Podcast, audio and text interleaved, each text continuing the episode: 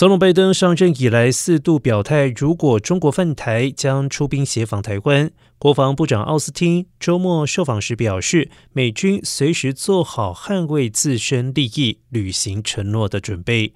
奥斯汀进一步指出，针对台湾议题，拜登向来言行一致。他也多次强调，美国一中政策没有变，美方不希望看到任何单方面改变现状的行为。